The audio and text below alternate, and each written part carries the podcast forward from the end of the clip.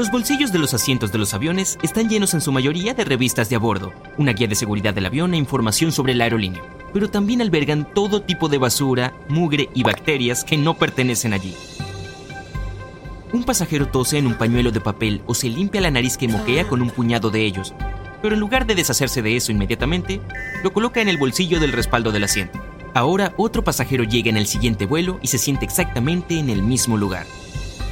Con un espacio limitado a su alrededor, poner algunas de sus pertenencias en los bolsillos conduce a que potencialmente millones de gérmenes se propaguen significativamente a ellos.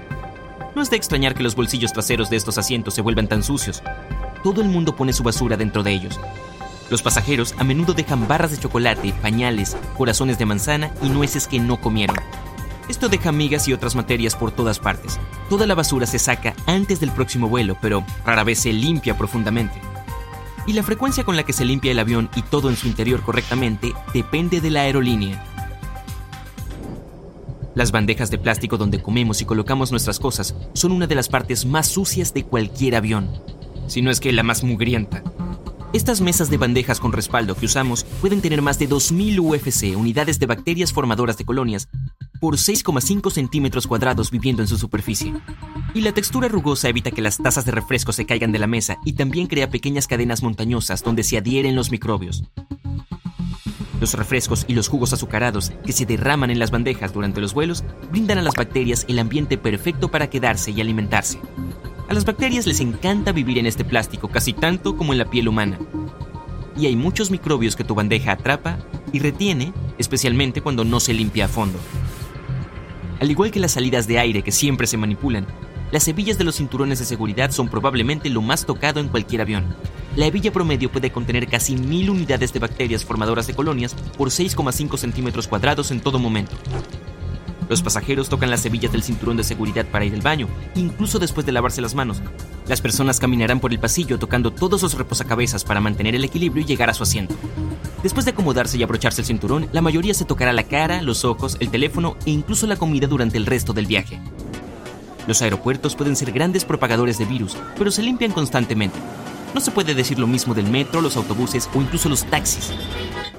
Las manijas de las puertas del metro, los carros de equipaje, las sillas, los asientos y los postes rara vez se limpian y son un caldo de cultivo para todo tipo de desagradables bacterias. El sistema de metro de Nueva York es uno de los más sucios del mundo, con la asombrosa cantidad de 2 millones de colonias de bacterias por 6,5 centímetros cuadrados en casi todas las superficies. Muchas de estas aún no se han identificado, así de raras son. Te acompaña a todas partes, a veces incluso al baño. Como resultado, los teléfonos celulares podrían estar hasta 10 veces más sucios que cualquier asiento de inodoro. E. coli, la bacteria que puede provocar calambres estomacales y fiebre, puede vivir durante horas en superficies cálidas como los teléfonos. La mejor solución, lávate bien las manos antes de tocar los teléfonos y asegúrate de usar un desinfectante. La mayoría de las personas usan un teléfono inteligente día y noche, lo que significa que todas las bacterias recogidas durante el día se les transfieren.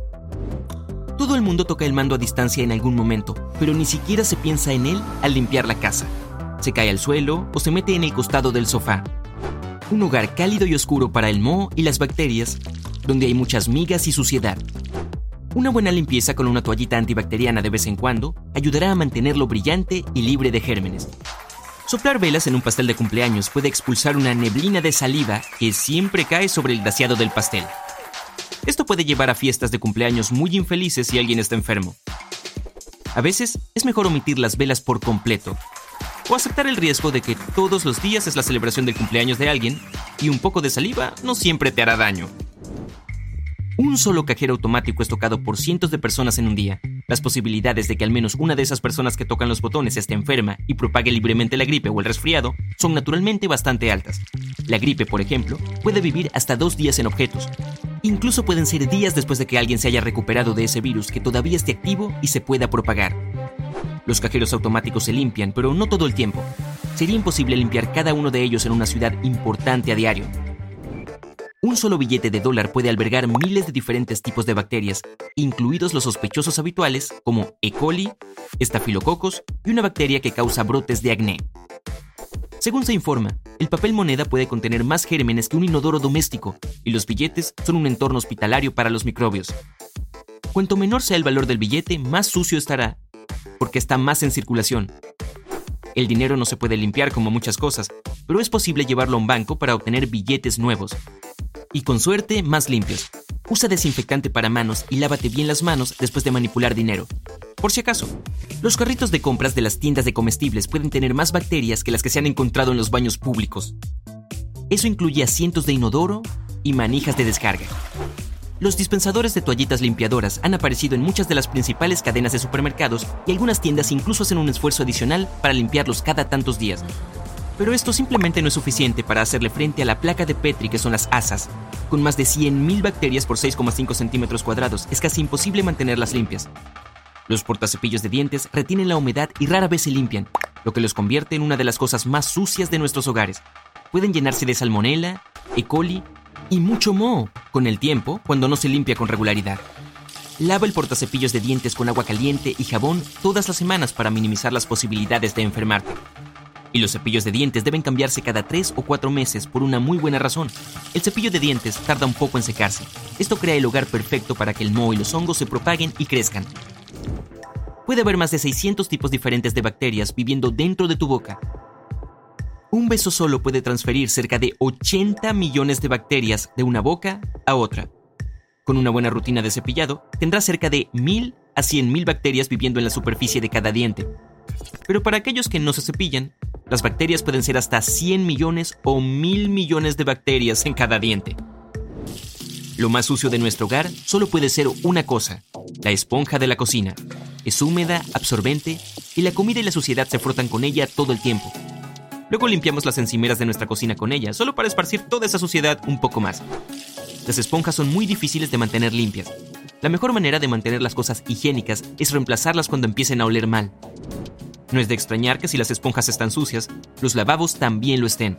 Las frutas, las verduras, la carne cruda y los platos que necesitan limpieza llegan al fregadero de la cocina. Esto crea un caldo de cultivo extremadamente alto para E. coli, salmonella y muchas otras cosas asquerosas se pegarán a los lados y drenarán en el agujero, creciendo como locas. Limpia los fregaderos antes y después de cada uso, y asegúrate de mantenerlos lo más secos posible para evitar también el crecimiento del moho.